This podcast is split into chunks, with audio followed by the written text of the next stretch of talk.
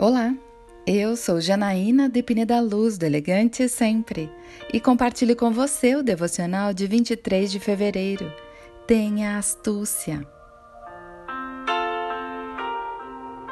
Respondeu Davi: O rei me encarregou de uma certa missão e me disse: Ninguém deve saber coisa alguma sobre sua missão e sobre as suas instruções. Davi levou a sério aquelas palavras e ficou com muito medo de Aquis, rei de Gate por isso, na presença deles, ele fingiu estar louco. Enquanto esteve com eles, agiu como um louco, riscando as portas da cidade e deixando escorrer saliva pela barba. 1 Samuel capítulo 21, versículos 2 e 12. Todos falam como Davi tinha o coração de Deus, mas poucos se lembram da astúcia de Davi.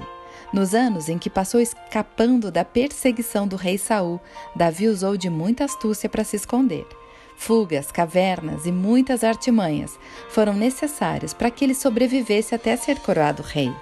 Em 1 Samuel 21, vemos duas situações em que ele é ainda mais astuto. A primeira, em que finge estar numa missão, e a segunda, quando finge estar louco. Durante muitos anos eu achei essas histórias contraditórias, pois a Bíblia condena a mentira, inclusive o diabo é chamado de pai da mentira. Davi não mentiu? Aqui vem uma revelação sobre as estratégias de Davi. Ele tinha astúcia, ou seja, artimanhas. Jesus pediu que fôssemos astutos como as serpentes e mansos como as pombas. Mateus 10,16. O que isso significa exatamente? A serpente não é um animal agressivo, mas quando percebe que corre risco, ela ataca. Por isso, ela está atenta ao mal. Foi o que Davi fez, vendo que sua vida corria perigo, foi astuto. Mas Jesus também pede para equilibrarmos isso e não nos tornarmos pessoas que veem maldade em tudo. Portanto, sejamos mansos como a pomba. Você já viu uma pomba na rua? Ao contrário dos outros pássaros, você pode se aproximar dela e ela não fugirá, pois é mansa.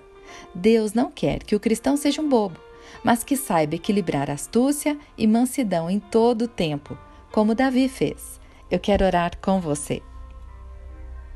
Pai amado, me ajude a ter astúcia para antever quando estou sendo atacada e mansidão para lidar com as pessoas.